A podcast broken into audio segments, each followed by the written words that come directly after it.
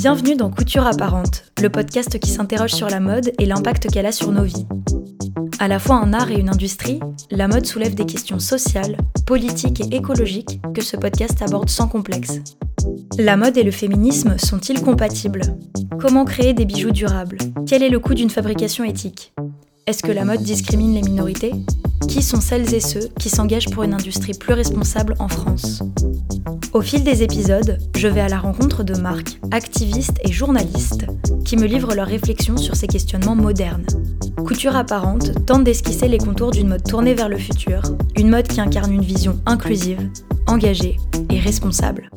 Je suis Claire Roussel et aujourd'hui je reçois Mélodie Thomas et Antoine Leclerc-Mougne pour l'épisode 13. Mode et engagement, quel est l'impact des médias? J'ai commencé couture apparente parce que je voulais analyser l'impact de la mode et de ses ramifications, de la production au marketing en passant par le design ou l'innovation. Et en observant les thèmes de mes épisodes, je me suis aperçu que je n'avais pas encore traité frontalement un domaine pourtant essentiel de l'industrie, les médias. La presse comme le digital a une grande influence sur la mode et comment nous la percevons. D'ailleurs, depuis quelques années, on voit les lignes éditoriales se politiser fortement, grâce à la pression du grand public et des réseaux sociaux qui n'hésitent pas à porter un regard très critique sur l'industrie, mais aussi grâce à des journalistes qui travaillent dans ce système et veulent le voir évoluer. Pour cet épisode, j'ai eu le plaisir de m'entretenir avec deux d'entre eux. Antoine Leclerc-Mougne est le rédacteur en chef de Mixte, un magazine de mode indépendant fondé en 1996 qui s'est démarqué dès ses débuts avec sa ligne éditoriale axée sur les questions sociétales, un phénomène peu commun dans l'industrie de l'époque. Je lui ai demandé comment il en est venu à occuper ce poste et si son engagement a influencé la trajectoire de sa carrière. Je pense, du plus loin que je me souvienne, j'ai toujours été engagé de par mon éducation, ma famille. Après, on peut être totalement en désaccord avec euh, sa famille. C'était pas le cas pour moi, heureusement. Ouais, il y avait déjà ça. Je pense que j'étais assez engagé du plus loin que je me souvienne. Et je savais que je voulais, depuis, ouais, je crois que très très jeune, je voulais être journaliste. Je savais que je voulais, en tout cas, raconter des choses. Ouais, je voulais, c'est ça, je voulais raconter des choses. Euh, j'étais très curieux, je lisais beaucoup de choses et j'étais euh, un peu, euh, ouais, passionné par le fait de connaître des choses, savoir des choses et en parler, en débattre et informer, transmettre, etc c'est une idée que j'avais très jeune, cette idée d'être journaliste, et puis après tu passes par différentes phases, etc. La mode, c'était pas. J'avais des, des affinités pour la mode, j'aimais beaucoup. Euh, oui, quand j'étais genre quand j'étais petit, je voulais être euh, designer, styliste, etc. J'avais toute une collection de bouquins de mode, euh, Christian Dior, Thierry Mugler, des espèces de rétrospectives comme ça. J'aimais beaucoup l'image, l'iconographie. Et puis, ouais, après mon bac, je savais pas trop. Et puis finalement, je suis, je suis allé à. J'ai remis un peu en tête cette idée de journalisme, mais je suis allé à l'Institut français de presse. Et j'ai pas fait du journalisme pur, j'ai fait euh, sciences politiques et sociales en information communication. Donc euh, c'était Sciences Po, mais accès médias en fait. Donc on avait énormément genre de, je sais pas, de, de, matières comme euh, histoire de la presse, sociologie des médias, de la sémiologie. Ça adoré, c'était hyper cool. Et voilà, puis c'est là que j'ai commencé à faire des, des stages et c'est là qu'un peu la mode est revenue, parce que le premier stage que j'ai fait, c'était dans un magazine féminin, donc du coup forcément il y avait de la mode. Après, euh, moi j'ai jamais été hyper fan de la comment la presse féminine parle en fait aux, femmes, aux lecteuristes, tu vois, parce qu'il y a des mecs aussi qui peuvent lire la presse féminine, mais en tout cas, c'est, je pense que c'est là, en faisant ces premiers stages dans des magazines féminins et ou magazines féminins de mode, que j'ai pu peut-être commencer à allier les deux. En tout cas, je savais que la mode me plaisait, mais si je voulais parler de la mode, ça allait d'un point de vue euh, sociétal et sociologique pour parler de sujets qui me tiennent à cœur, on va dire. Et, et voilà, ça s'est fait un peu comme ça. J'ai fait des stages, j'ai commencé à créer mon réseau. Et après, on m'a proposé de faire le lancement euh, du magazine Stylist, qui a fermé euh, depuis, malheureusement. Mais c'était genre, je suis resté, on a fait le lancement, c'était une super expérience parce que c'est là que, avec toute l'équipe, j'ai vraiment trouvé des gens super qui depuis sont devenus des, amis. On a vraiment traité, on était sur la même longueur d'onde, en tout cas, vu qu'on restait un magazine féminin, hebdo, et qu'on devait parler de mode quand même. Mais on abordait énormément de sujets euh, liés, euh, je sais pas, oui, euh, féminisme, à l'intersectionnalité, des sujets de société, questions de genre, ce genre de choses, quoi. Voilà, après je suis passé chez Antidote. C'était assez rapide, je suis resté six mois, j'ai juste fait un numéro j'avais besoin de faire un petit break pour des raisons personnelles. Et puis après est arrivée l'opportunité de travailler chez Mixed Magazine. Et tout ça, c'est une histoire de, de réseau. Hein. J'ai eu cette chance-là qu'on vienne me chercher à chaque fois, donc ça c'est cool. Mais voilà, tu, ton nom circule, tu, tu, tu rencontres des gens, tu parles, il y a des affinités qui se créent ou pas. Et voilà, je suis arrivé chez Mixed Magazine en tant que rédacteur en chef depuis trois ans maintenant. Et chez Mixed, je pense que j'ai vraiment trouvé. comment je pourrais dire Genre, c'est le bon. Ça allie le côté euh, mode que j'aime bien, pas forcément la, mode un peu trop consommatrice de type presse féminine hebdo, qui est dans un truc très, oui, euh, consumériste, tu vois, genre page shopping, etc. Enfin, une espèce d'analyse immédiate de l'actualité des tendances, etc. Ce qui ne m'intéresse pas du tout. Et vu qu'on est, c'est un magazine bisannuel, donc on a le temps de traiter des sujets de fond à travers la mode. Et j'ai cette chance-là chez Mix, c'est que l'identité même du magazine, depuis qu'il a été créé, c'est ça en fait. Les gens qui l'ont créé, euh, Tiziana Hummler et, euh, et, Christian Raveras, sont déjà des hommes et des femmes de presse. Ils ont la culture de la presse. Ils ont travaillé dans des super grands groupes de presse depuis des années. Ils ont monté ce magazine. Ils sont indépendants. Et au-delà de ça, ils ont une vraie culture de l'image, de la mode. Et voilà, ça, je pense que ça se sent dans le magazine. Moi, ils sont très portés aussi sur des sujets euh, dont on parle beaucoup aujourd'hui, mais eux, ils en parlaient déjà, enfin, ils avaient ça euh, en eux. Quand le magazine est sorti il y a 25, 26 ans maintenant, parce qu'on a fêté les 25 ans l'année dernière. L'idée même du magazine mixte, comme son nom l'indique, c'était de faire un magazine mixte pour hommes et femmes qui euh, s'arrête pas à la question du genre.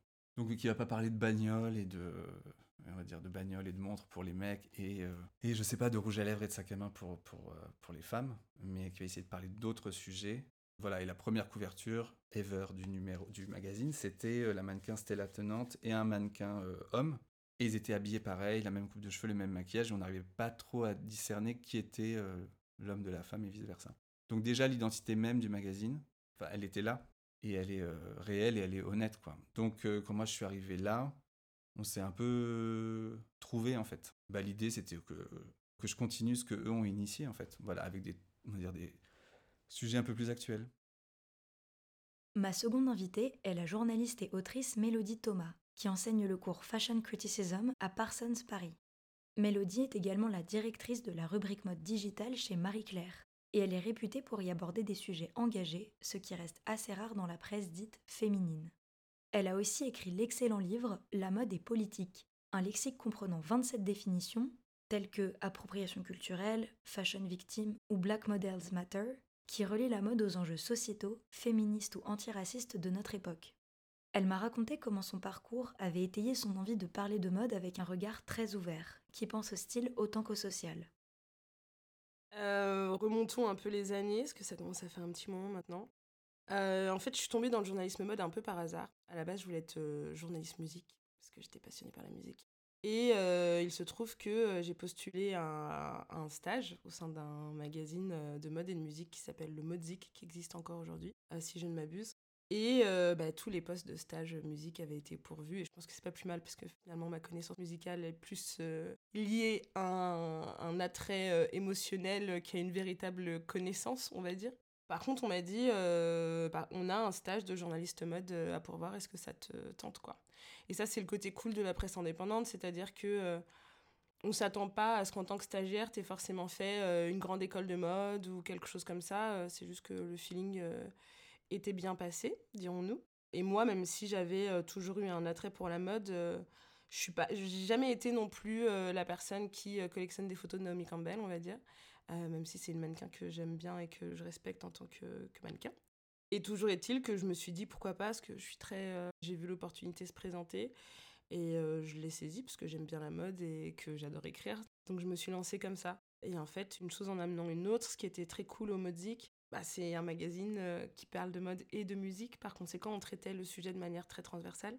Ça m'a permis de voir la mode non pas seulement d'une manière méta, donc une industrie qui parle d'elle-même, mais de montrer que la mode, elle parle de beaucoup plus. Elle parle bah, du coup, elle peut parler aussi euh, à nos artistes et les inspirer dans la manière dont ils vont chanter, dans la manière dont ils vont se vêtir sur scène, dans la manière dont ils vont se représenter tous les jours. Et puis finalement, euh, quand on y pense, bah, nous aussi, c'est le cas. On utilise la mode tous les jours comme une manière de communiquer euh, notre humeur, de communiquer nos goûts, de communiquer même notre appartenance, nos, codes familiaux aussi et sociaux. Donc c'est tout cet aspect-là de la mode finalement qui m'a qui m'a en fait qui m'a fait réfléchir j'avais cette conversation avec euh, avec une amie euh, il y a pas très longtemps et je lui disais finalement moi la mode c'est le prisme à travers lequel euh, bah, j'observe le monde qui m'entoure et finalement je pense qu'inconsciemment c'est quelque chose qu'on fait tous. Et j'ai juste décidé de creuser un peu plus. Vous l'aurez compris mes invités n'ont pas peur d'aborder la mode sous un prisme politisé. Je leur ai demandé comment concrètement elles arrivaient à appliquer cette vision dans leur travail pour produire un contenu engagé, une mission réputée comme difficile dans une industrie très complexe. Pour Antoine, il cherche les thèmes les plus ancrés possibles dans l'actualité sociétale pour concevoir chaque numéro de Mixte. Alors, j'ai un processus assez simple sur le papier, qui ne l'est pas en réalité parce que c'est toujours un peu... Euh, c'est beaucoup de travail. Mais en fait, moi, la manière dont je fonctionne, en tout cas pour Mixte, vu qu'on est sur une périodicité euh, bisannuelle. Du coup, à chaque numéro, on développe un grand thème et on, moi, en tout cas, j'essaie de donner une direction, une vision pour que ce thème soit incarné dans, dans le numéro, en fait, dans toutes les pages du numéro. Soit à travers les sujets écrits ou à travers la mode. Et ça, on le fait avec, avec toute l'équipe, avec les journalistes, avec Franck Benamou, qui est le rédacteur en chef mode, euh, avec Tiziana et Christian, qui sont euh, l'éditeur et directeur de éditrice et directeur de publication, on essaie de déceler, on va dire, quel est le thème ou le mot qui pourrait incarner le, moment, le monde dans lequel on vit en ce moment. Qu'est-ce qui pourrait, euh, qu'est-ce qui parle aux gens, quels sont un peu les sujets euh, qui, qui, comptent, on va dire. Et donc on essaie de trouver un thème un peu porteur. Vu qu'on a un magazine qui va être euh, disponible sur six mois, il faut qu'on pense un peu en amont à, pour pas être à côté de la plaque, se dire ok, on sent qu'il y a ça qui arrive, de quoi on a envie, de quoi on a envie de parler, quelles sont nos aspirations, etc. Et en fonction de ce thème, on développe la mode autour de ça, et après on choisit des personnalités qui soit vont incarner ce thème ou qui s'en rapprochent, ou alors, si elles le sont un peu moins, on les amène aussi à, parler un peu de, du thème. Pour donner des exemples, le numéro qu'on a fait juste après le confinement et la pandémie, enfin le début de la pandémie en 2020, je pense qu'on était tous un peu déboussolés, qu'il y a énormément de questions qui se sont posées. Euh, qu'est-ce qu'on fait C'est quoi notre monde? Du coup, on est parti sur un thème un peu, un peu porteur, un, peu vaste comme ça, mais ça nous permettait de traiter pas mal de choses. On a choisi le thème Utopia, et c'était pour parler du monde. De quel monde idéal on rêve en fait, et qu'est-ce qu'il faudrait, faudrait mettre en place? En plus, c'est ça venait après, il n'y avait pas que la pandémie, il y avait aussi toutes les questions euh, de violence policière, la, mort de George Floyd, les questions aussi écologiques, je pense qu'il y a eu une espèce de gros boom euh, pour notre génération et même au-delà. Du coup, le, terme, euh, le thème pardon, Utopia nous semblait bien en fait, et correspondait bien à, ce ressenti qu'on avait en fait. Et à travers ça, voilà, on essaie, comme je te dis, on développe la mode, des personnalités, des interviews, des, des sujets d'écryptage, des enquêtes. Quelque chose d'assez complet comme, un, comme une photographie de l'époque. En fait, moi j'aime bien me dire, si je reprends mixte dans les années qui viennent et que je retombe dessus, je me dis, ah ok, le numéro Fall Winter 2021, euh, euh, on parlait de ça à ce moment-là. Et donc on a une espèce de euh, d'archive en fait, on va dire, de la société, bon, à travers la mode. Enfin mode et société parce que c'est indéniablement lié, je pense. Parce que pour répondre à la suite de ta question, oui, les médias mode peuvent bien sûr parler de société. Je pense que c'est une erreur de se dire que la mode est un sujet ou une industrie assez frivole, on va dire. C'est pas le cas du tout. Et si je devais donner un argument pour euh, appuyer ça, je dirais que la mode, de par son histoire, elle est indéniablement et intrinsèquement sociétale. Parce qu'elle habille des gens, elle représente des gens, et elle indique, je sais pas, elle indique euh, un statut social, un climat, une époque, un genre, euh, une origine. Donc le vêtement, il est forcément politique, et donc le vêtement en tant que tel déjà, mais toute l'industrie autour, et l'industrie de la mode dans le monde actuel dans lequel on est, euh, économie de marché, le capitalisme, etc., on va forcément toucher à des sujets qui sont intimement politiques, comme l'écologie, euh, comme les questions de représentation, de diversité, euh, surtout à une époque où ces questions sont de plus en plus posées et revendiquées par beaucoup de personnes. Je pense que c'est plus possible aujourd'hui de ne pas aborder ces sujets en tant que média, en tant que média mode et aussi après en tant que marque de mode. C'est vraiment, je crois que c'est impossible de de faire comme si tout ça n'existait pas et de juste faire du vêtement pour du vêtement. Moi, je pense qu'il y a toute une nouvelle génération pour laquelle ça va pas l'un sans l'autre. Quand tu vois des jeunes designers, quand ils créent leurs vêtements, ils, pensent à créer des vêtements, leur collection dans, l'environnement dans lequel on est, le monde dans lequel on vit. Donc que ce soit, euh, comme je t'ai dit, les questions de genre, de diversité, de représentation, d'écologie, de sustainability, tout ça, enfin, c'est quelque chose qui rentre dans leur équation. Donc aujourd'hui, ça va, c'est impossible de ne pas penser la mode comme quelque chose de politique au sens large du terme.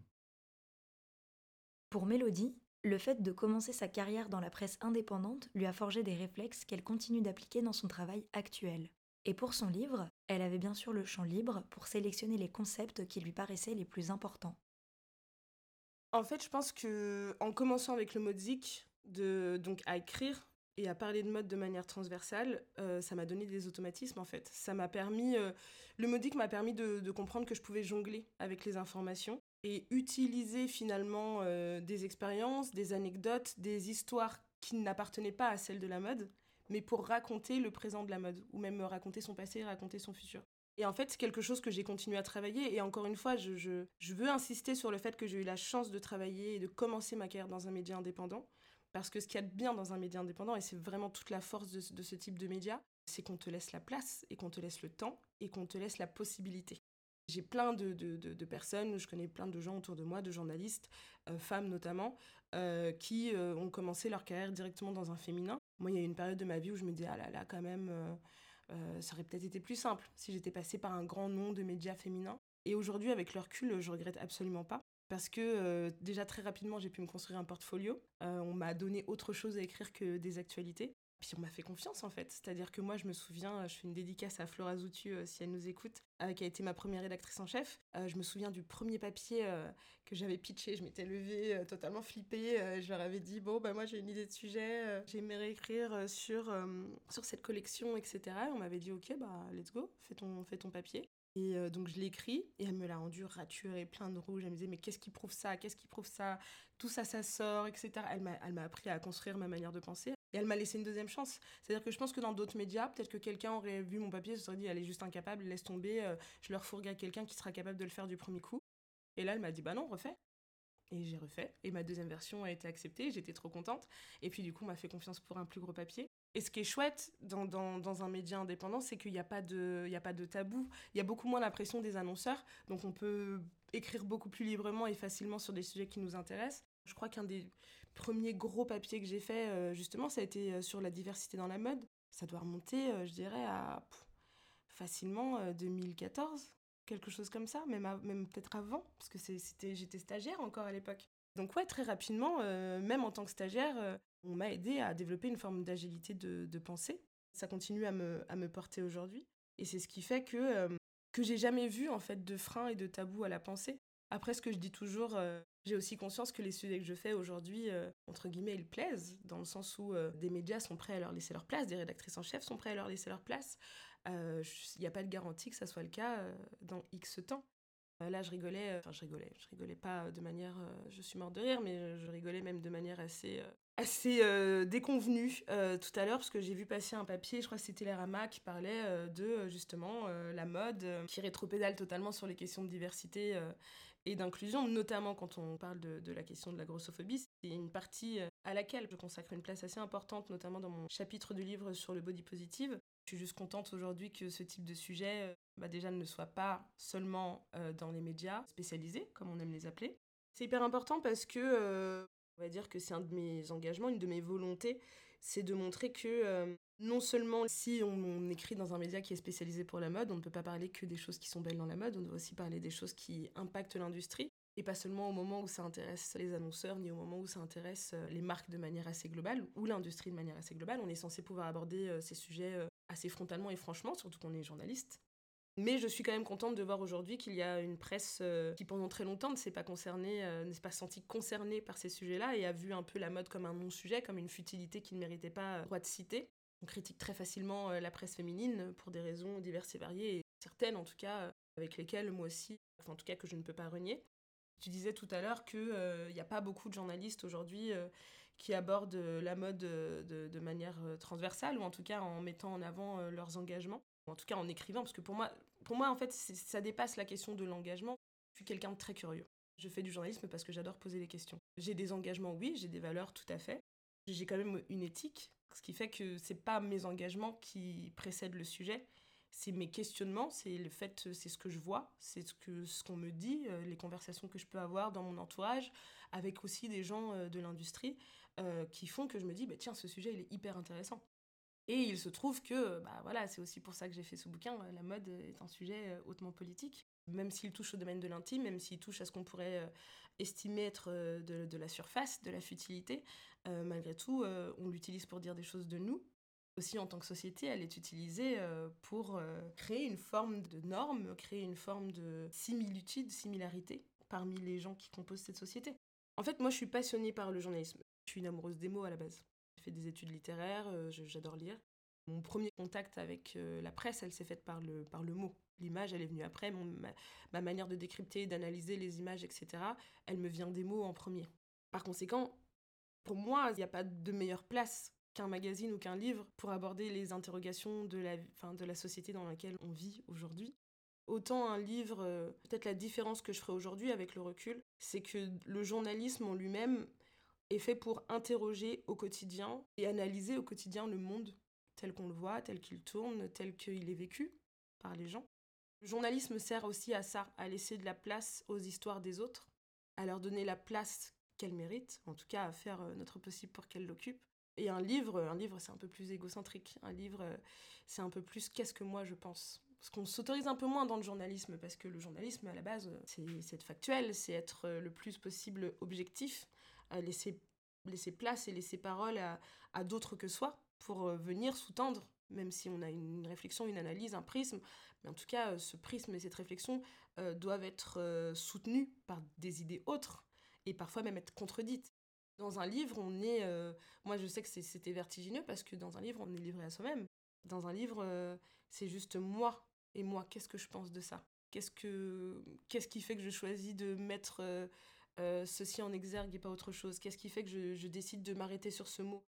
Dans le, dans le livre, j'ai essayé de me donner des règles quand même pour pas m'éparpiller parce qu'en plus moi je suis quelqu'un de de très, de très évanescent parfois dans ma manière de penser. Donc je me suis un peu donné des règles, je me suis dit, je vais choisir des mots qui déjà euh, ont eu un impact fort ces 10 à 20 dernières années, que ça soit euh, dans la manière dont les gens les ont abordés ou pourquoi est-ce qu'ils ont laissé même une place dans l'industrie, même si c'est des termes qu'on pourrait estimer être niche, qui ne seraient pas sortis des frontières de l'industrie en elle-même.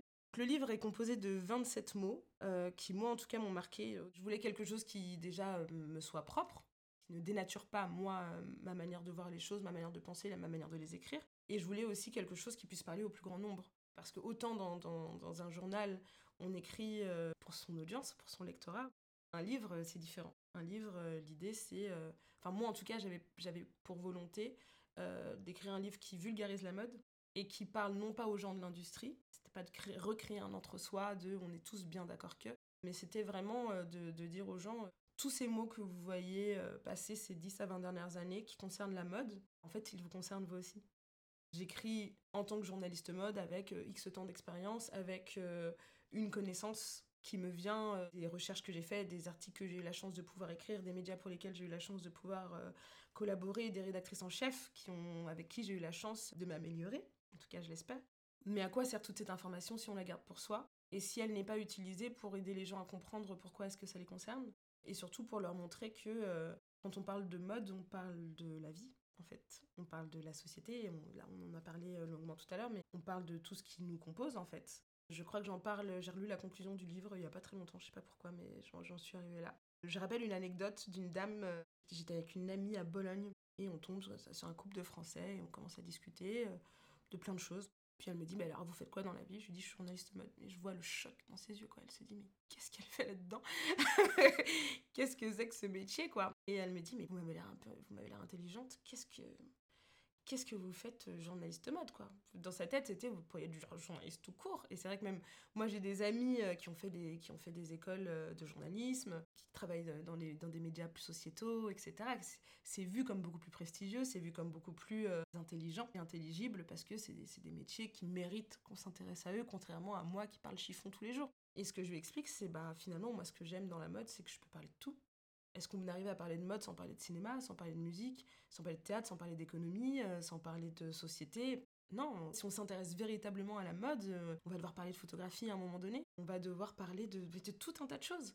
Euh, donc la mode, en fait, c'est juste une clé à partir de laquelle moi, j'essaye et j'espère parviens à décrypter le monde qui nous entoure.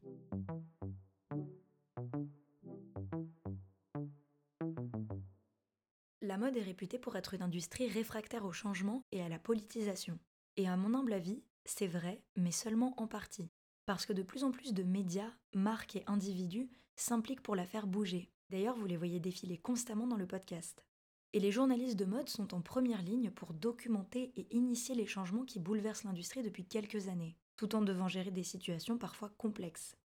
J'ai donc demandé à Antoine et Mélodie s'ils rencontrent des obstacles à leur engagement, notamment par rapport à un sujet qui revient constamment, les annonceurs. Euh, ouais, ouais, non, je dirais que il y a forcément la question des annonceurs euh, liée à notre liberté d'expression est une question récurrente qu'on nous pose souvent comme un peu un genre euh, ah genre alors tu vois genre qu'est-ce que tu qu'est-ce que tu peux pas faire ou qu'est-ce que tu en fait ah, c'est pas si honnête que ça ce que vous faites parce que derrière il y a telle marque qui vous soutiennent financièrement etc de toute façon si on prend déjà la mode en tant que telle, c'est une industrie, mais c'est pas que ça. En fait, c'est sur le fil, je pense, la mode. C'est à la fois un art et c'est devenu une industrie. Et la presse mode, c'est la même chose en fait. C'est un peu sur le fil entre. Euh, c'est de l'information, c'est forcément de la presse, mais il y a quelque chose de beaucoup plus artistique. Donc c'est toujours. Il y a un équilibre à trouver et c'est accepter le fait que déjà, de base, l'industrie de la mode comme la presse mode sont sur le fil entre deux domaines, on va dire. Parce que oui, euh, si on pousse le truc à l'extrême, on fait des magazines de mode, bah, c'est pour parler de vêtements et c'est pour vendre des vêtements et c'est pour promouvoir des marques. Mais on le fait à travers euh, de l'image et donc on fait travailler euh, des créateurs, des stylistes, des photographes, des maquilleurs, qui sont en fait des artistes. Parce qu'ils créent de l'image, ils créent de l'iconographie, ils impriment un peu une époque avec, leurs images. Donc c'est vraiment sur le fil. Donc déjà, à partir du moment où on sait ça, on sait qu'il y a un équilibre à trouver et à garder.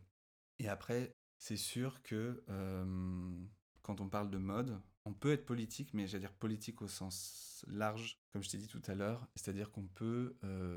comment je pourrais expliquer ça? J'ai le terme en anglais, call out. C'est genre de dire, leur faire, hey, genre, ce que vous faites là, c'est pas bien, ou alors ce que vous faites là, vous pouvez plus le faire. Et je pense qu'on est rentré aujourd'hui, c'est un truc un peu bateau, hein, genre, mais les réseaux sociaux et Internet, ça a vachement développé ça, et heureusement, je pense que ça a vachement politisé la mode et ça a permis à d'autres discours de, s'imposer et de créer plus de débats et de faire que les gens qui étaient dans la mode un peu dans leur petit milieu, je pense sans penser à mal en plus, hein, se sont un peu pris des trucs euh, dans la gueule en disant ah oui ok on peut plus euh, on peut plus faire telle chose comme ça, on peut plus parler comme ça, on doit produire comme ça, on doit parler à telle et telle personne aussi, etc. Et puis tu, tu vois comme des, des, je sais pas des médias ou des comptes comme euh, Diet Prada, ce genre de comptes qui ont vraiment obligé les marques les marques et la presse aussi, hein, parce que des fois d'ailleurs Prada, ils attaquent des médias aussi, tu vois, mode, à se remettre en question. Et je pense qu'aujourd'hui, voilà, on est arrivé dans un contexte où, comme je te disais avant, on peut pas faire sans, en fait. Voilà, c'est l'époque dans laquelle on vit. Et du coup, c'est bien, parce que ça, ça permet de débattre de plein de choses et de faire avancer beaucoup de choses. Ouais, je sais pas, d'éthique, euh, morale dans, la mode. Moi, je vais parler que d'un point de vue personnel. Hein. Le fait que j'ai toujours été un peu engagé dans mes sujets, dans les sujets que je voulais traiter, ou que si ça l'était un peu moins, je quand même donner des références ou euh, des choses qui étaient politiques ou politisées, bah, on a commencé à, me connaître pour ça ou à connaître mon travail pour ça. Du coup, c'est un truc que j'ai installé très tôt. Et du coup, c'est pas quelque chose qu'on peut me reprocher aujourd'hui. Parce que c'est un truc voilà, que j'ai installé, qui prend du temps. De par mon expérience et ma carrière, j'ai eu cette chance de pouvoir m'exprimer comme ça, parce que j'ai eu des, des, collègues et des responsables qui m'ont laissé cette chance-là, qui, qui, qui, étaient un peu euh, comme moi, si tu veux. Du coup, voilà, je pense que c'est quelque chose que j'ai installé. Du coup, c'est pas quelque chose qu'on va pouvoir me reprocher, qu'on va me demander de minimiser. Après, c'est très personnel, hein, mais je pense que j'ai cette chance-là, du coup. Après, c'est quelque chose qu'il faut continuer à imposer aussi. Il faut avoir une vision très claire de ses valeurs, des compromis qu'on est prêt à faire ou pas, des choses sur lesquelles on ne va pas transiger. Je peux te donner un exemple, par exemple, donner un exemple, par exemple, assez concret. Euh, je me souviens, c'était en 2020 justement, et c'était genre post-confinement, post-George Floyd et tout. Moi j'étais euh, j'étais au taquet, c'était assez intense sur plein de sujets, j'étais un peu vénère. Et arrivé forcément après le, Pride Month, moi je suis, homo, du coup je suis très engagé sur les questions LGBT, pour la communauté, etc. Et il arrive le Pride Month avec tout ce qu'on connaît de pinkwashing, des marques qui créent des collections Pride, etc. Bon, moi, c'est quelque chose avec lequel j'ai énormément de mal, sachant que vendre des vêtements pour défendre une minorité, enfin, il y a un truc de contradiction. Euh, mais bon, on vit dans ce monde-là, hein, de toute façon. Donc, c'était une, une, attachée de presse, je vais pas citer la marque, hein, mais qui me disait genre, ah, on sort, euh, on était en rendez-vous, on, était en, faisait un déjeuner, elle me fait, ah, on sort une collection, euh, collection Pride pour la marque et tout. Et j'ai été cash avec elle, en fait. Hein. je lui ai dit, je dis d'accord, est-ce que les, revenus de la collection seront versés à une asso euh? Elle fait non, je crois pas.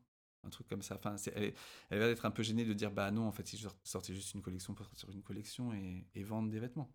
Et donc, je lui ai dit direct, je lui ai dit, bon, en tant qu'homosexuel, je veux dire, c'est un, c'est, grave un problème pour moi et en fait, ce sera non, je vais pas en parler en fait. C'est complètement euh, antinomique de faire ça. C'est tout ça qu'il faut combattre en fait. Bah, elle a un peu, oui, elle avait l'air un peu gênée, elle a acquiescé, elle était là genre oui, je comprends. Bah oui, en même temps, elle comprend. Et après, c'est pas elle personnellement, hein, c'est euh, la marque et tout ce qu'il y a derrière et le monde dans lequel on est aussi. Mais je pense que si on est assez intransigeant, qu'on fait un peu des piqûres de rappel et qu'on maintient euh, nos valeurs et nos idées, c'est comme ça qu'on arrive un peu à faire changer les choses. Je vois que là, maintenant, les, marques qui font des, des collections Pride, euh, pendant le mois des fiertés. De plus en plus, maintenant, alors c'est pas encore ça, mais ça m'énerve encore un peu, mais Lisa, on reverse genre 15% à tel assaut. Pour moi, ça devrait être 100%. Tu vends toute l'année, tu te fais ton argent toute l'année. Pour un mois, tu, fais une collection spéciale. Pour moi, 100% des revenus devraient être versés à tel assaut. Bon, ça, c'est mon avis personnel. Mais on avance, quoi. Et on voit que certaines marques s'associent vraiment à des militants, des activistes. Voilà, sur la question des collections Pride, par exemple, c'est des choses qui bougent. Donc je pense que c'est le fait de dire ouais, ce que vous faites là, c'est un peu du bullshit en fait. Et c'est pas être dans un truc un peu euh, dans la remontrance, ou c'est juste euh, être dans un truc un peu de discussion, d'être euh, d'être cash, d'être franc, mais sans, ouais, sans aller trop leur taper dessus, mais de dire en fait, juste de leur faire rendre compte que ça peut pas marcher comme ça, du coup il faudrait faire ça, et que s'ils le font comme ça, nous on est prêts à bosser avec eux, ou à les soutenir, ou à en parler, ou à, ou à le traiter d'une manière ou d'une autre. C'est des relations de, de confiance que tu crées avec les, les, gens qui travaillent dans les marques, les attachés de presse, les gens de la communication ou les, les gens qui travaillent ouais, dans la marque d'une manière euh, globale. Quand ils commencent un peu à connaître euh, qui tu es, le média pour lequel tu travailles, quel positionnement tu as, ils savent qu'ils vont pas du coup t'approcher pour certains trucs. Ou alors justement, s'il y a un truc vraiment qui va dans ton sens, ils sont pas bêtes en face, ils voient bien, tu vois. Donc, euh, j'ai jamais eu de censure par rapport à des sujets vis-à-vis d'une marque. Je pense, comme je te disais, les marques en tout cas pour moi et pour Mix, elles savent qui on est, quel positionnement on a. Du coup, elles savent un, peu à quoi s'attendre en fait. Elles savent qu'on va être engagé sur, sur certains sujets, qu'on va parler de telle ou telle problématique. Du coup, c'est transparent, on va dire. De notre côté comme du leur. Du coup, ils peuvent pas, eux, nous attaquer en disant Ah, vous avez parlé de ça. Ils savent avant de venir, eux, ok, eux, ils vont parler de ça comme ça. Ils risquent d'analyser la chose de telle et telle façon. Et puis, je crois quand même, on peut reprocher plein de choses aux marques de luxe. Elles sont pas encore prêtes sur beaucoup de questions. Mais bon, elles font quand même énormément de travail. Elles sont obligées de le faire aujourd'hui. Elles peuvent plus euh, faire autrement. Du coup, euh, je pense qu'elles vont aussi dans ce sens-là. Et puis les marques, elles sont représentées par des gens, elles sont incarnées par des gens qui aussi, je pense, de plus en plus se posent ces questions-là. Donc, euh, je dirais que c'est un peu long, c'est fastidieux, mais ça reste un cercle vertueux, malgré tout. c'est long, il faut, l'accepter, c'est pas, évident. En tout cas, c'est important d'avoir le soutien de, de son équipe et de sa rédaction.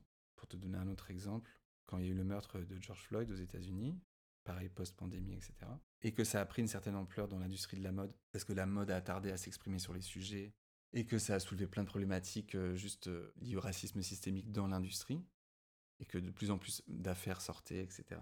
J'avais dit à mon éditrice, j'ai dit je vais devoir écrire quelque chose, on peut pas ne rien dire ou ne rien faire, c'est pas possible, c'est trop c'est trop prégnant comme, euh, sujet, comme actualité. Enfin, c'est, il faut qu'on le traite. Mais en même temps, j'étais très. J'appréhendais un peu la façon dont j'allais le traiter. Je ne savais pas comment en parler. Est-ce que c'est un peu touchy comme sujet Et comment en parler sans paraître performatif ou un peu trop revendicatif Et du coup, on a, on a parlé de. justement de l'activisme, on s'est interrogé sur le spectre de l'activisme performatif dans la mode. Au travers des marques qui ont tel ou tel discours et qui en fait c'est juste un discours et qui derrière font pas vraiment des choses en fait. Et donc quand j'ai dit que j'allais faire ce sujet, donc mon éditrice m'a dit m'a dit d'accord. Elle m'a quand même dit, je me souviens, elle m'a dit sois attentif, sois vigilant avec nos annonceurs, sois pas trop méchant avec eux entre, guillemets. Ça illustre bien, je pense, ce que je viens de t'expliquer, c'est que on peut s'autoriser à parler de, de choses, mais après, oui, on reste un média, c'est des gens avec qui on collabore, c'est des, donc on a une relation. C'est juste, c'est en fait c'est comme comme avoir une relation euh, honnête entre des membres d'une d'une famille, enfin famille. Mais comme quand tu es avec ou alors avec des potes, au bout d'un moment tu es obligé de leur dire euh, bon là faut qu'on parle de ça, euh, ça non ça me plaît pas. Voilà, je pense que tu peux l'amener comme ça et sans, sans que ça devienne un drama ou quelque chose qui arrêterait la collaboration, qui ferait que on s'entendrait plus, tu vois. Je pense pas qu'on puisse pas parler de certaines choses. Il faut trouver le moyen comment en parler, tu vois. Tu peux toujours trouver une façon d'aborder les sujets sans, sans trop froisser les gens. C'est tout le travail d'un média ou d'un journaliste, je pense, d'aborder des sujets et de trouver un moyen de faire passer des messages sans en avoir trop l'air peut-être déjà, tu vois. Le ton que tu utilises dans le papier, les blagues que tu peux faire, les références que tu peux donner, les personnalités que tu choisis d'interviewer ou qui vont incarner le numéro, déjà ça, ça indique beaucoup. Et déjà tu peux faire passer à travers elles, toi, ton message, tout en gardant une espèce d'objectivité, tu vois. Mix, un magazine indépendant. Ça peut avoir des désavantages, mais ça peut aussi avoir des, des, des, oui, des avantages et des inconvénients, pardon. Bon, les inconvénients, c'est être un magazine indépendant, c'est dur à financer et à, à, produire et à maintenir. Mais euh, les avantages, c'est une certaine liberté. Quand tu es un magazine indépendant, certes, tu as des annonceurs comme d'autres magazines, mais on te connaît voilà, pour ce que tu es.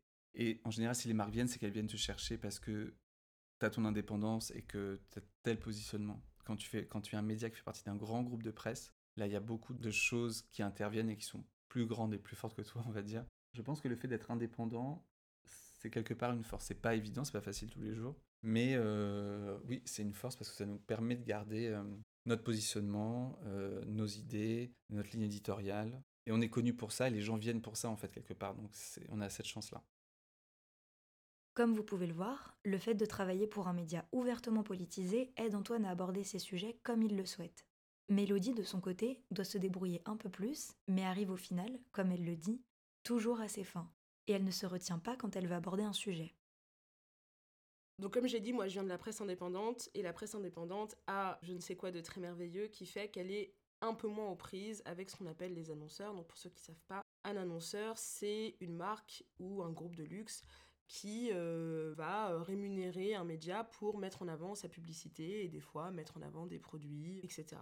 Ça se fait beaucoup dans la presse de manière assez globale. C'est vrai que les magazines spécialisés, qu'on parle de magazines féminins ou qu'on parle de magazines euh, véritablement mode, sont souvent pointés du doigt pour cela, parce que, bien sûr, des questions de déontologie peuvent être remises en question en fonction de Bon, peut-être que je me ferai taper sur les doigts de le dire, mais il n'y a pas trop de différence à avoir Intermarché en annonceur ou à avoir une quelconque euh, grande entreprise ou grande industrie euh, qui annonce. C'est le système en lui-même de ce type de rémunération, de ce type de campagne, euh, qui peut être pointé du doigt, peu importe le média, que ce soit qu'on parle de féminin ou qu'on parle de, médias spécialisés. Moi, j'ai eu beaucoup moins à faire à ce type de choses. Après la presse indépendante, je suis devenue freelance. ce qui fait que, bah, là encore, une fois, ce qui est bien quand on est freelance, on te laisse euh, la possibilité déjà de, proposer des sujets qui toi t'intéressent. Et en plus, on vient te chercher et des fois, on te propose même de traiter des sujets pour un média. Donc, on va dire que pendant tout mon développement de carrière de journaliste, j'ai été un peu protégée de ça. Il y a des fois où, bien sûr, il m'a été amené. Euh, on m'a dit, bah tiens, ça serait bien que tu fasses un papier euh, sur ce type de chaussures. Pas, par exemple, j'avais fait un papier sur le mocassin. Bah, pourquoi pas raconter l'histoire du mocassin, pourquoi c'est important, quelles sont les marques qui font des mocassins aujourd'hui moi, en tout cas, d'un point de vue euh, déontologique, ça ne me portait pas forcément préjudice. Je me doutais bien qu'il y avait un annonceur ou deux qui devait être cité à l'intérieur, mais dans tous les cas, je raconte l'histoire que j'ai envie de raconter et elle n'est pas euh, éditée à outrance euh, de manière à ce que moi je ne m'y retrouve plus ou que je ne retrouve plus ce que j'ai écrit. Arriver dans un média féminin, c'est différent. C'est différent parce que déjà, j'arrive sur le digital, et donc je sors de la presse papier. On a déjà beaucoup moins le temps. Et aussi parce que bah, voilà, le média en lui-même, système à travers lequel il fonctionne veut que le poids des annonceurs soit un peu plus euh, conséquent. Donc il m'a fallu, euh, avec une amie on plaisante beaucoup sur ça, on dit qu'on a un master escroc toutes les deux. Euh, moi j'arrive toujours on va dire à, mes fins, si on peut le dire ainsi. en tout cas, j'ai jamais eu peur de proposer un sujet, j'ai jamais eu peur de me battre pour un sujet que je trouvais important. J'ai eu la chance de travailler jusqu'à présent avec des, rédactrices en chef qui me faisaient confiance, qui voyaient aussi l'importance des sujets que j'avais envie de traiter. Et surtout, là où on peut parler de chance, c'est que j'ai aussi commencé ma carrière, et je continue pour l'instant, en tout cas, ma carrière dans un environnement où les sujets que je traite sont des sujets qui intéressent les gens. On m'a déjà fait la réflexion avec, bien sûr, beaucoup de doigté, en me disant, mais tu sais, les questions de diversité et d'inclusion, ça n'intéresse pas tout le monde. Sous-entendu, les sujets, là, des fois, les gens, ils ont juste envie de se vider la tête et, et lire des papiers sur la mode comme avant, quoi. Et ben, je pense qu'il y a plein de médias qui continuent à le faire, n'hésitez pas à aller les lire. Moi, en tout cas, c'est pas forcément des sujets qui m'intéressent. Et je pense que là où ça leur reste coincé au coin de la gorge, c'est que bah, je suis pas la seule à m'intéresser à ces sujets. Je dis souvent que si j'étais la seule à m'intéresser à ces sujets, ça ferait longtemps que j'aurais pas ce poste. Ça ferait longtemps que bah, j'aurais dû partir. Et ça ferait longtemps aussi que je n'aurais pas de possibilité de me tourner vers d'autres médias. En fait, j'aurais dû arrêter de travailler, tout simplement. On aime bien dire des journalistes engagés, des journalistes militants. Moi, j'ai mes engagements, j'ai mes valeurs. Euh, je ne dénature jamais un sujet. Si je trouve un sujet et qu'il euh, y a des gens, s'il y a des idées qui contrecarrent les miennes, ce sont ces idées-là qui elles seront exposées déjà. Et eh bien s'il y a des experts de mode qui contredisent mon opinion de base, eh bien tant pis pour moi. Enfin, je veux dire, au bout d'un moment, le journalisme, c'est ça. Le journalisme, c'est partir d'une idée et peut-être l'avoir totalement euh, dérouté, dérouillé par quelqu'un qui sait mieux que soi. Le journaliste ne vient pas en tant que sachant, il vient en tant qu'apprenant et euh, son but c'est de transmettre euh, ce qu'il apprend. En tout cas, j'essaie de les négocier au maximum et surtout, euh, je suis tombée en accord avec ma direction, dirais-je, sur les sujets que je traite qui pourraient être touchy pour nos annonceurs. Si l'annonceur lui-même en a parlé, ce qui est fréquent aujourd'hui, parce qu'aujourd'hui on aime bien dire mon Dieu c'est trop grave, si on écrit ça, etc. Que va dire la marque? Aujourd'hui les marques prennent la parole. Aujourd'hui les marques ont des réseaux sociaux et elles sont interpellées par leurs consommateurs. Donc les marques répondent beaucoup plus souvent qu'elles n'ont dû le faire dans les années 90 ou dans les années 2000. Parce que vous faites ce travail d'interpeller les marques euh, que vous aimez bien en leur disant euh, on a vu passer ça, c'est pas acceptable et que même si vous ne les aimez pas, vous leur dites aussi que c'est pas acceptable. Et aujourd'hui, euh, moi j'aime bien parler de. C'est des sujets qui reviennent souvent dans ma bouche, donc désolé s'il y a des gens qui m'écoutent souvent parler. Pour moi, il y a l'économie des valeurs. Aujourd'hui, on achète en fonction euh, des valeurs qu'on estime avoir en commun avec une marque. Et il y a aussi l'économie, enfin moi ce que j'aime appeler l'économie de la visibilité, c'est-à-dire qu'aujourd'hui, euh, une marque, elle ne s'inquiète pas simplement du chiffre qu'elle fait à la fin de l'année, même si bien sûr le consommateur de luxe reste prioritaire ou reste en tout cas très très important. C'est aussi l'opinion que euh, le plus grand nombre se fait de la marque, euh, qui lui permet euh, ben, d'exister d'une manière positive, surtout dans, un, dans une société où le débat se politise de plus en plus. Voilà, ça lui permet d'exister de, positivement parmi nous. Donc ça aussi, ça compte beaucoup pour les marques. Donc même si vous n'êtes pas un consommateur de luxe en soi, si vous n'avez jamais acheté de pièces d'une grande maison de, de mode, ça ne veut pas dire que votre opinion ne compte pas aujourd'hui, surtout à travers les réseaux sociaux. Parce que je veux aussi que les gens comprennent euh, que c'est eux qui font changer euh, l'orientation, finalement, que prend euh, la mode en tant qu'industrie aujourd'hui. Et là, le backlash dont je parlais un peu tout à l'heure, l'industrie qui essaye de revenir au business as usual, comme on aime le dire. On l'a vu post-Covid, ça aussi j'en parle un peu dans, le livre, hein, comment passé 2019, bah, il a fallu resserrer les rangs et par conséquent, je pense qu'il y a cette idée de faire un pari sur ce qui a déjà fait ses preuves. Moi, j'ai du mal à croire qu'aujourd'hui, euh, les gens soient prêts à rétro-pédaler sur ce qu'ils considèrent comme une norme et comme des acquis. En tout cas, j'espère que ça sera le cas. Je rejoins complètement Mélodie lorsqu'elle dit que le problème de l'indépendance de la presse est loin de s'appliquer uniquement à la mode. Pour le rappel, selon l'économiste Julia Cagé, 9 milliardaires possèdent 80% des médias en France, qui peuvent donc être influencés par les autres entreprises possédées par ces hommes, et c'est sans compter les nombreux annonceurs qui impactent toute une presse digitale. Mais en gros, il y a un problème global. Je vous mets mes sources dans la description de l'épisode si vous voulez creuser le sujet. L'idée n'est pas de dire qu'il n'y a aucun souci avec le concept des annonceurs mode, ni de juger des journalistes engagés qui font déjà d'énormes efforts pour garder des lignes édito politisées tout en ayant un salaire, mais de garder une lucidité globale. Mais positivons aussi un peu. D'après Mélodie, les jeunes générations de journalistes sont de plus en plus déterminées à porter leurs valeurs dans leur travail. Je pense que ce qui change aussi, c'est que euh, on est une nouvelle génération euh, aujourd'hui euh, au sein de l'industrie. C'est-à-dire que moi, quand j'ai commencé à travailler il y a 10 ans, c'était un peu au bon vouloir de la rédactrice en chef d'accepter tes sujets ou non. Si tu tombais sur une rédactrice en chef qui n'avait rien à faire des questions de diversité et d'inclusion, comme on me l'a fait remarquer cette année, bien tu remballes ton sujet, quoi. Aujourd'hui, on a non seulement la génération à laquelle on appartient, les gens aiment bien dire millennials, Gen Z, etc., mais je pense qu'un jour, on aurait peut-être un peu plus de recul sur ça et on aura trouvé un, autre terme. Euh, toujours est-il qu'on est euh, des nouvelles générations, enfin, je dirais peut-être les, générations qui ont grandi avec Internet, ne comprennent pas pourquoi le monde dans lequel ils vivent n'est pas représenté à sa juste valeur.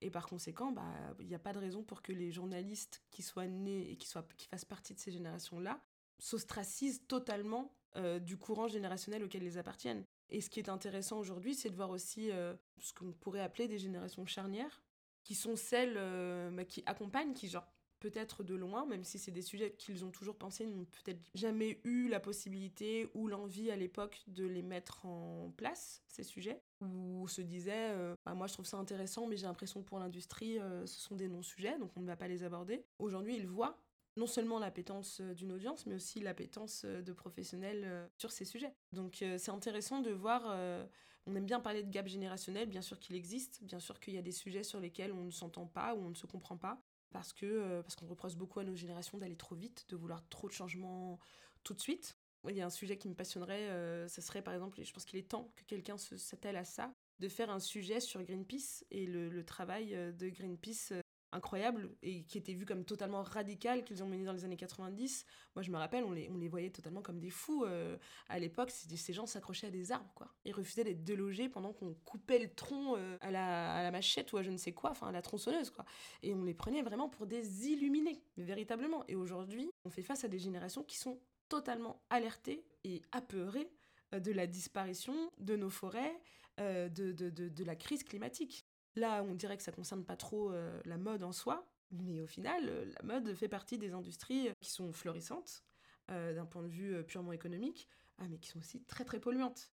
qui essayent de se remettre en question depuis déjà plusieurs années. C'est quelque chose aussi, moi j'essaye d'être, en tant que journaliste, j'essaye d'être le plus objectif possible. C'est-à-dire qu'on sait qu'il y a des grands groupes de luxe qui, depuis les années 90, sont sur ces thématiques-là. Est-ce qu'ils y sont de la bonne manière Est-ce qu'ils font le maximum Est-ce qu'on peut remettre plein de choses en question En tout cas, c'est des questionnements qui traversent les groupes de luxe depuis les années 90. Ils ne sont pas arrivés en 2010 euh, en se disant bah tiens c'est vrai que euh, peut-être qu'il faudrait sauver euh, la forêt. Non, il y a des choses qui ont été mises en place. Moi, ce que j'essaye de dire aussi, notamment à mes étudiants, c'est que il y a une différence entre être une jeune marque de mode, se lancer avec les technologies d'aujourd'hui en se disant voilà je peux passer par ci, je peux passer par là, être une maison centenaire et devoir changer tout son process de fabrication, devoir le changer euh, bien sûr euh, parce que bah ça après accusons le capitalisme sans enrayer le bon fonctionnement de la marque ni les profits qu'elle génère et aussi en prenant en compte euh, les innovations technologiques telles qu'elles existent aujourd'hui. Parce que quand on entend les gens nous dire waouh, let's go, mode éthique, on a l'impression que c'est hyper facile et qu'il suffit d'un peu de bonne volonté et d'huile de coude pour y arriver. Toujours est-il que si vous allez euh, discuter avec des gens dans des usines, même si vous discutez tout simplement avec des créateurs, ils vont vous dire mais moi je travaille avec la même usine depuis X temps, euh, j'ai pas envie de les lâcher parce qu'en en fait on a toujours bien collaboré ensemble. Mon travail c'est de les accompagner eux aussi sur ce développement-là, mais on n'a pas encore toutes les, technologies pour être 100% éco-responsable. Et, et vient aussi la question de le sera-t-on un jour? On n'en sait rien en réalité. On n'en sait rien et on pourrait même se dire que bon, on s'appuie quand même sur le capitalisme qui, bon, euh, est-ce que le capitalisme peut-il être un jour éco-responsable? Je ne suis pas sûre. Un autre bon point soulevé par Mélodie est le problème posé par le capitalisme et la surproduction. Personnellement, je suis convaincue que peu importe ce qu'on essaye de mettre en place au niveau de l'écologie, la mode ne pourra pas réduire son impact à grande échelle tant qu'elle ne réfléchira pas à réduire drastiquement ses quantités de production. C'est d'ailleurs assez urgent, car comme l'explique le troisième volet du sixième rapport du GIEC, pour rester sous un réchauffement global de 1,5 degré, il faudrait que les émissions de gaz à effet de serre mondiales atteignent un pic au plus tard d'ici 2025, dans presque deux ans donc. Antoine me rejoint sur le fait que l'industrie doit apprendre à ralentir. Je pense qu'il y a un truc que j'aimerais bien changer dans l'industrie de la mode, c'est cette espèce de frénésie et cette espèce de tentation du toujours plus, qui moi commence à vraiment à m'affecter un petit peu. J'ai de plus en plus de mal à me dire, si on est honnête un peu, qu'on se pose toutes ces questions, les questions dont on vient de parler, les questions sociétales, il y a la diversité, la représentation, l'écologie, sustainability, etc. On peut vraiment pas continuer comme ça. On peut pas, en fait. Continuer à faire des collections, à produire, c'est là où on rentre un peu en contradiction et des fois j'ai du mal voilà, le monde actuel dans lequel on est, on pourrait poser plein de, questions et se dire Ah, bah, je pense qu'on a enfin compris ça, donc on va arrêter de faire ça.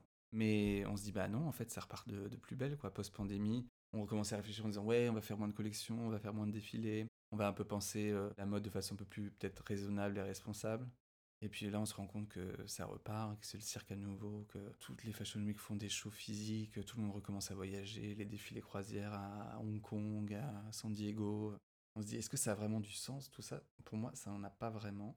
C'est là vraiment où est un peu le problème pour moi. Je pense qu'il faudrait, qu'il faudrait réduire le rythme. Et en même temps, il y a tellement de gens qui sont au bout du rouleau avec ce rythme. Et tellement de gens dans l'industrie, hein, même les créateurs qui sont au bout du rouleau de créer genre 8 à 10 collections par an qui font des burn-out le reste des gens qui, travaillent euh, avec eux euh, le ressentent aussi, quoi. Il y a un truc de se dire, euh, ça n'a pas vraiment de sens de, produire autant alors que nos ressources diminuent, qu'on pollue.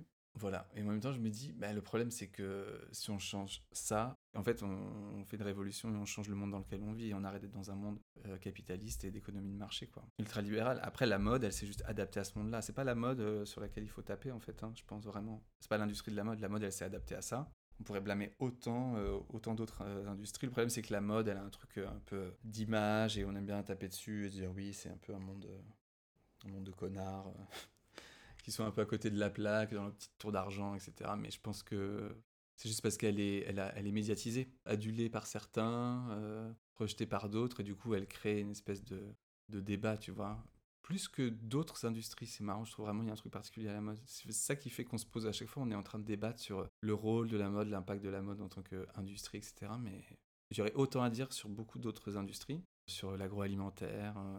Le problème, c'est que l'agroalimentaire, ils, ils font pas des, des, événements, ils font pas de défilés, ils sont pas associés à des célébrités, des personnalités, ils ont pas un, un travail d'image, tu vois. Donc ça passe un peu plus inaperçu. À ce moment-là, si on arrête de produire autant dans la mode, bah, il faut arrêter de produire autant euh, de nourriture. On produit trop de nourriture, on engage trop. C'est pareil pour les vêtements, c'est pareil pour euh, la technologie, l'électronique, euh, enfin les téléphones, les ordinateurs portables. En fait, voilà, la mode, elle est juste dans un monde. Elle s'est adaptée au monde dans lequel on vit, c'est-à-dire consommer, produire. Et je pense qu'aujourd'hui, la mode, comme plein d'autres industries, de par les questions que les consommateurs ou les gens lui posent, commence à se remettre en question et se dit ok ça ça va pas. Le problème c'est que ça va pas changer du jour au lendemain quoi. Ça va être très long, ça va être laborieux mais j'espère qu'on y arrivera. Il me semble essentiel que les journalistes portent des idées engagées dans la presse mode ou féminine, car ces médias ont un pouvoir d'influence et de représentation qui peut faire avancer fortement des causes comme l'écologie, le féminisme, l'antiracisme, ce sont des espaces à ne pas désinvestir, même si, comme nous l'avons évoqué tout au long de l'épisode, ça demande parfois des petits stratagèmes. Mais justement, grâce à la pression du public et des insiders politisés, il devient de plus en plus rare que la presse mode ne parle pas des enjeux sociaux ou adopte une ligne éditoriale plus inclusive, du moins en apparence. J'ai demandé à Mélodie et Antoine si ces nombreux changements leur paraissaient sincères et comment ils voyaient la presse évoluer sur ces sujets dans les années à venir. En fait, c'est à la fois passionnant et effrayant parce qu'on est totalement dans une période charnière. On le voit bien euh, quand on, on est dans des sociétés qui sont très polarisées aujourd'hui. Et je trouve que le but d'un média, tel qu'il devrait toujours être, bah, c'est de créer des passerelles, c'est de créer des ponts entre différentes euh, visions du monde, entre différentes manières de communiquer. Après, il y a des gens avec qui il est plus facile de parler que d'autres. Euh, il y a des gens qui sont prêts aussi à, à, échanger, à comprendre, à essayer de comprendre en tout cas pourquoi est-ce que euh, bah, les, personnes racisées euh, peuvent se sentir euh, mises au banc de la société ou en tout cas souvent victimes d'un système oppressif? Pourquoi les femmes, aujourd'hui, on en ras-le-bol? Et pourquoi les femmes parlent autant du fait qu'elles sont en colère? Et pourquoi elles parlent autant du fait qu'elles qu'elles ont du mal à faire confiance aux hommes, ou en tout cas à la société patriarcale dans laquelle on évolue? Je pense que c'est la place d'un média, parce qu'un média, en fait, doit parler de l'actualité, il doit parler du monde d'aujourd'hui, il doit parler de, autant de ce qui polarise, de ce qui rassemble. Malheureusement, aujourd'hui, euh, on parle de crise de la presse et je pense que cette crise, elle n'est pas simplement euh, du côté de l'audience, elle est aussi euh, bah, du côté de qui fait la presse, qui sont les patrons de presse aujourd'hui, quels sont les types d'idées qu'ils défendent, et pour certains qui utilisent leurs médias pour défendre des idées. Tout ça, c'est passionnant, c'est bouillonnant. Moi, je pense que on est des générations de journalistes aujourd'hui, peut-être des deux côtés. Je connais peut-être un peu moins les gens de, l'autre côté du bord, comme on dirait aussi parce que j'ai l'impression que ils sont peut-être un peu plus, à mon sens, euh, renfermés vers leurs idées et, ils ont cette idée selon laquelle il n'y a pas de dialogue possible, euh, il n'y a que de la confrontation. Je ne dis pas que ce n'est pas le cas euh, pour des gens comme on aime les appeler les progressistes, les wokistes. Il y en a sans doute certains qui, refusent aussi le débat, mais j'ai l'impression beaucoup moins. Voilà, donc je pense que ça va être très intéressant de voir ce qui va se passer dans la presse euh, de ces prochaines années aussi parce que, euh, voilà, moi c'est ce que je disais tout à l'heure, je pense pas qu'il y ait de retour en arrière possible. Je pense qu'on est aujourd'hui toute une génération de journalistes à avoir bâti, euh, en tout cas ces dix dernières années au moins, nos carrières, à essayer aussi de, faire entendre nos manières de penser. On est des générations de, journalistes et, et aussi d'auditeurs, parce que vous nous écoutez aujourd'hui, à être intéressés par ces sujets à vouloir les discuter, à vouloir faire entendre nos voix, à vouloir aussi parfois se taire pour laisser parler les autres. Je pense que c'est des choses qui euh, peut-être peuvent sembler rien pour beaucoup, même pour certains d'entre nous, on s'en rend même plus compte parce qu'on on le fait euh, aussi parce que euh, on a été habitué à cette diversité qui fait peur à tant de gens aujourd'hui. On parle d'une diversité de genre ou d'une diversité sociale ou d'une diversité, comme on dit, même si on n'aime plus trop le mot aujourd'hui, parce qu'on n'en a pas d'autre de mieux, je vais l'utiliser, raciale. Ouais, on est beaucoup à être intéressé par ces sujets, à vouloir les débattre, à vouloir se positionner pas dans le sens euh, marquer son territoire, mais euh, juste essayer de comprendre ce qu'on pense et pourquoi on le pense et d'où on le pense et, euh, et avec qui on le pense, parce que c'est important de le savoir aussi. Donc je pense que voilà, ça va être très intéressant de voir ça. En fait, moi, j'ai un, peu, j'ai un peu une position double, je dirais, sur la mode, parce qu'à la, fois, la mode, c'est un sujet important et en même temps, c'est un sujet qui est pas grave. c'est un sujet qui est hyper important parce que, parce que comme on l'a dit tout au long de cet échange, on peut dire beaucoup de choses avec. Et en même temps, faut pas perdre ce goût qu'on a le matin quand on a un petit coup de mood d'ouvrir juste son placard et de choisir une pièce qui peut-être a appartenu à quelqu'un qu'on kiffe ou juste qui un jour euh, on l'a trouvé dans une boutique et quand on le met on se sent trop bien et on a l'impression qu'on va pouvoir euh, marcher la tête haute dans le monde et c'est important aussi. Donc voilà, je sais pas comment finir autrement. Je dirais que euh, juste lisez, écoutez des choses, apprenez à lire et écouter les autres aussi et ça devrait bien se passer, en tout cas on l'espère. Euh, je pense qu'il y, a les deux. Il peut y avoir un côté performatif. Parce que, alors je pense que ça vient du fait que pour certains médias, il y a une vraie démarche sincère, propre aux médias, en termes de positionnement, d'éthique, euh, de valeurs, d'idées, etc. Pour certains médias, voilà, c'est le cas, ça a pris de plus en plus d'ampleur. Je pense que d'autres médias se sont dit on doit suivre en fait, parce que les gens se posent ces questions-là et que c'est les questions du moment.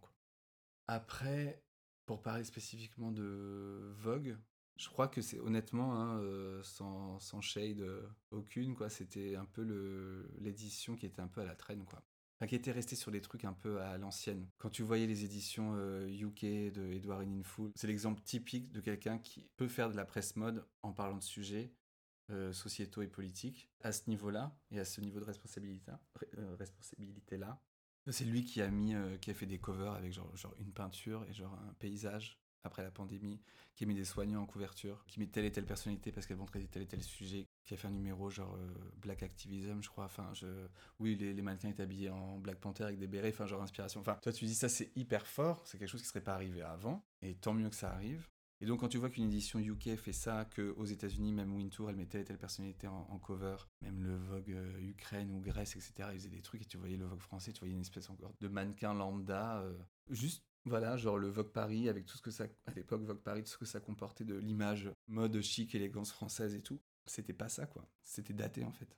Donc je pense que le changement euh, de direction chez euh, Condé Nast avec le Vogue français, il était nécessaire.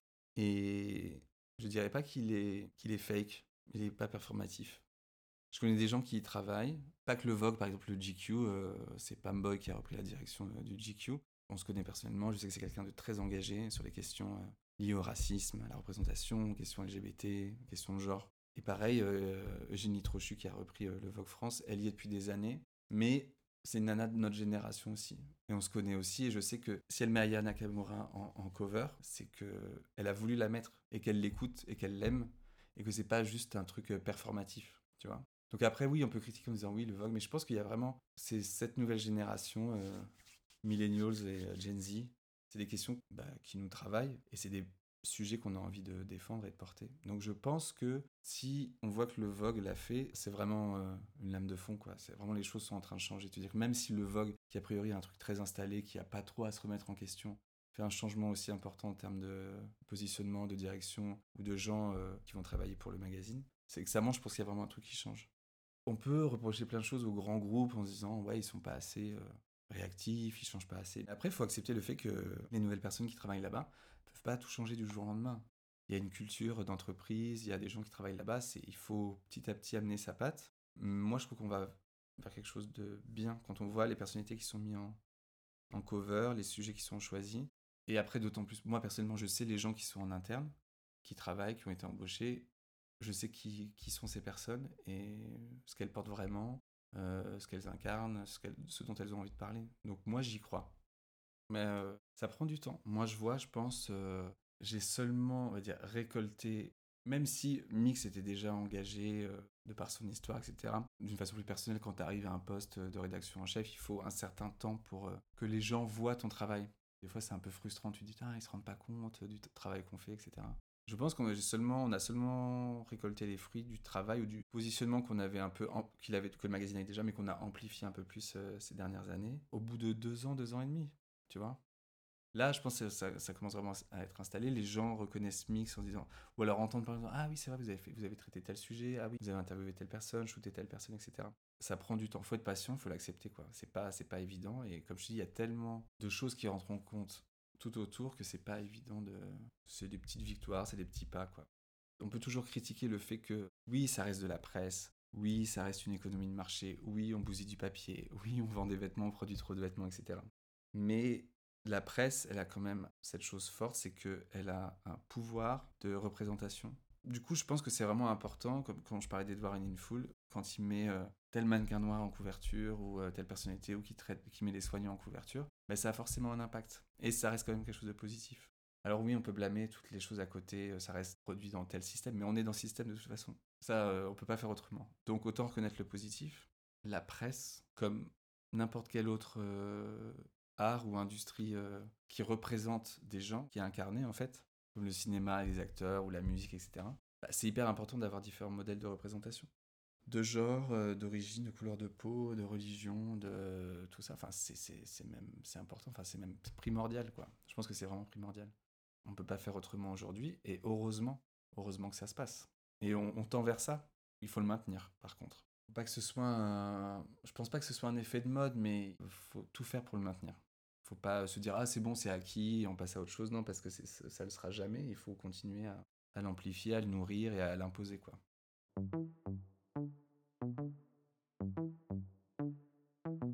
Merci infiniment à Mélodie et Antoine d'avoir partagé avec moi leur expertise et les coulisses de leur métier. Pour continuer à soutenir une mode qui prend en compte nos enjeux sociétaux, je vous conseille vivement de suivre leur travail. La mode et politique, publiée par les éditions Les Insolentes, est disponible à l'achat sur le web et les articles de Mélodie sont à retrouver sur marieclaire.fr. Vous pouvez également la suivre sur Instagram à mélodie 3-t. Pour découvrir le travail d'Antoine, vous pouvez acheter Mixed Magazine via leur site ou dans des librairies spécialisées. Leur dernier numéro sur le thème de l'empowerment est un régal. Merci également à Telio Garfive pour la production du générique. Vous avez aimé l'épisode? C'est le 13e de Couture Apparente et je suis ravie de le partager avec vous. Pour m'aider à faire connaître le projet, n'hésitez pas à lui mettre une très bonne note sur les applications d'écoute, à en parler à vos proches et à le partager sur les réseaux sociaux. En parlant de ça, vous pouvez aussi suivre coutureapparente.podcast sur Instagram et vous inscrire à notre newsletter afin de recevoir directement les nouveaux épisodes. Je vous remercie pour votre soutien et je vous donne rendez-vous le 13 décembre pour découvrir le 14e épisode de Couture apparente.